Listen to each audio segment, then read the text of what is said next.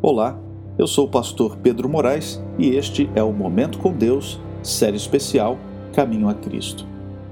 Por nossos próprios esforços, é impossível escapar do abismo do pecado em que estamos mergulhados.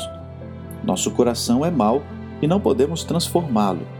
O ser humano que é impuro nunca produz nada que seja puro, por isso, o ser humano se torna inimigo de Deus, especialmente quando sua mente é controlada pela natureza humana. Porque ele não obedece à lei de Deus e, de fato, não pode obedecer a ela. A educação, a cultura, a vontade, o esforço humano, todos têm sua devida esfera de ação, mas nesse caso não tem valor. Poderão levar a uma vida exteriormente correta, mas não podem mudar o coração.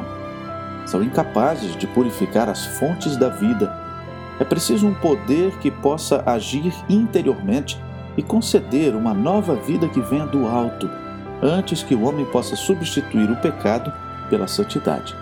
Esse poder é Cristo. Somente Sua graça é que pode reativar as adormecidas faculdades da mente e atraí-la a Deus, a santidade. Disse o Salvador: aquele que não nascer de novo, isto é, que não receber um novo coração, novos desejos, novos propósitos, novos motivos que conduzem a uma nova vida, não poderão ver o reino de Deus. Portanto, amigo, deseje nascer novamente em Cristo. Vamos orar?